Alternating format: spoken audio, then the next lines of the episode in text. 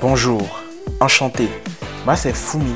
Dans ce podcast, je parle d'environnement, d'art, d'histoire, de faits de société. Bref, ça dépend quoi. Si vous êtes là, c'est que vous êtes avec Fumi et que ça dépend aussi de vous. C'est parti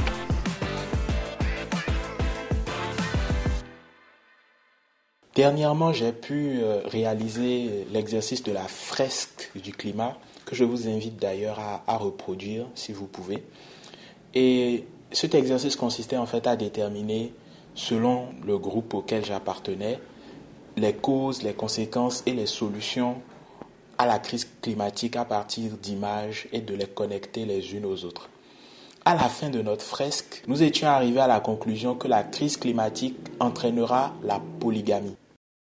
Plus les effets de la crise iront grandissant, plus de victimes il y aura. Et de fait, la population mondiale sera de plus en plus réduite, si bien que la polygamie deviendra la seule option pour continuer de se reproduire.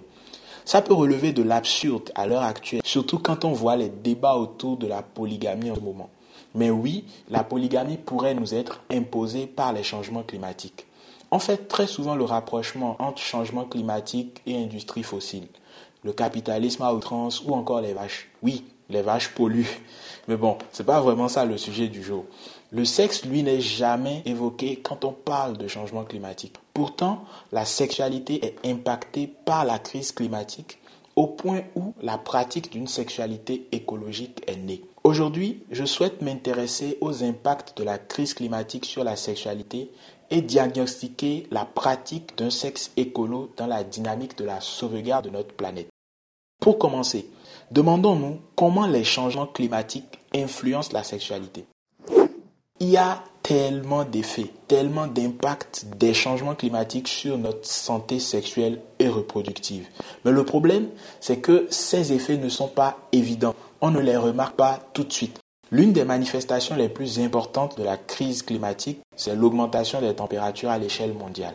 Depuis la période pré-industrielle, la température mondiale a augmenté de plus d'1,2 degré. Pourtant, des études suggèrent que la température extérieure influence le cycle hormonal chez les femmes.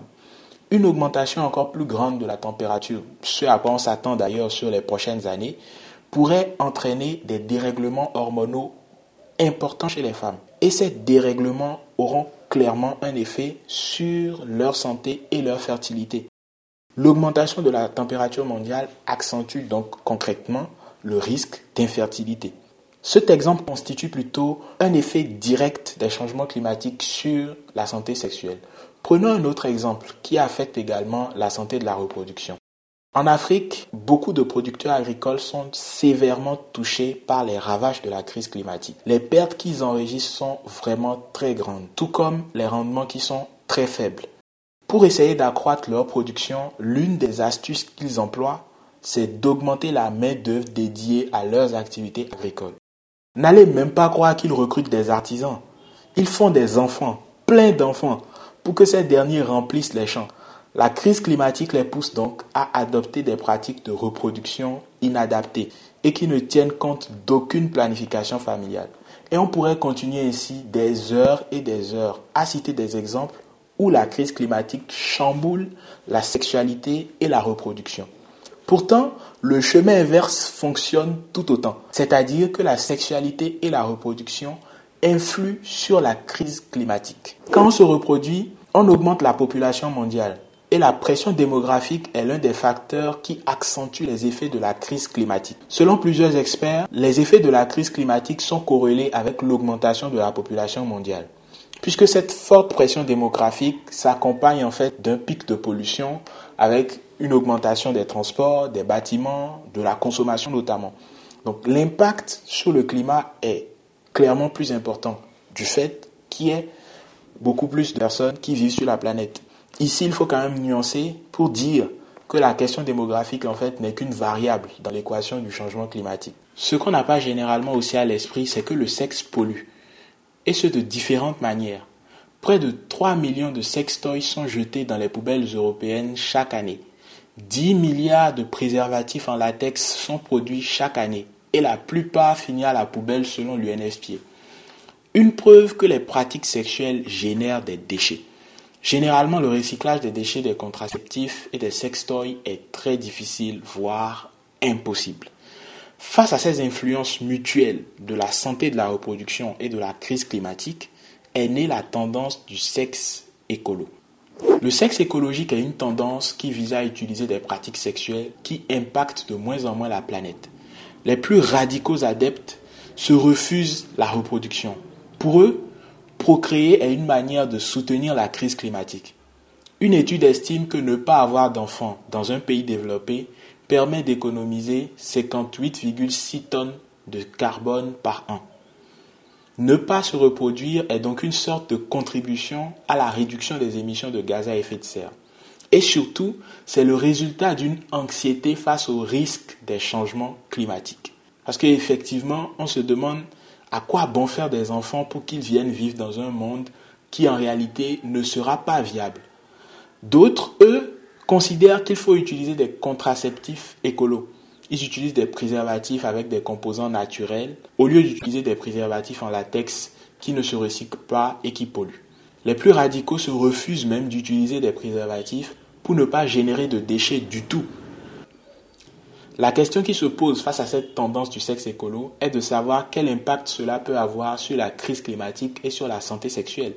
Être écolo jusqu'au lit, est-ce vraiment la solution? C'est vrai qu'une pratique sexuelle responsable avec des contraceptifs plus écologiques est appréciable. Mais l'absence de contraceptifs écolos ne devrait pas encourager des pratiques sexuelles non protégées, car c'est une manière d'ouvrir la porte aux maladies, aux infections. Nous devons réfléchir aux déchets qui valent la peine d'être produits et à ceux qui ne le valent pas. Les gens ne devraient pas s'abstenir d'utiliser des préservatifs ou de prendre des contraceptifs à cause de l'aspect gaspillage. Il est plus important de vous protéger, vous et votre partenaire. Ce n'est pas moi qui le dis, c'est Lauren Singer dans le sexe écologique. Qu'est-ce que c'est et quel est son impact sur le changement climatique? Je vous propose à cet effet un guide d'élimination des déchets contraceptifs qui a été réalisé par le Fonds des Nations Unies pour la population. Il explique plusieurs moyens pour éliminer vos déchets contraceptifs. Je pense que c'est une bonne alternative qu'il propose pour éliminer ces déchets-là tout en préservant au maximum l'environnement. Retenons que la sexualité et les changements climatiques sont intrinsèquement liés les uns aux autres. Ils s'influencent. La sexualité et la reproduction doivent faire partie de la solution face au changement climatique. Et en retour, la résolution de la crise climatique favorisera de meilleures pratiques en matière de reproduction et de santé sexuelle. En tout cas, c'est ce que je pense et je suis bien curieux de connaître votre avis sur la question. N'hésitez pas à commenter cet épisode, à le partager avec votre entourage afin que nous soyons nombreux à donner notre avis sur ce sujet. C'était Fumi, à très vite.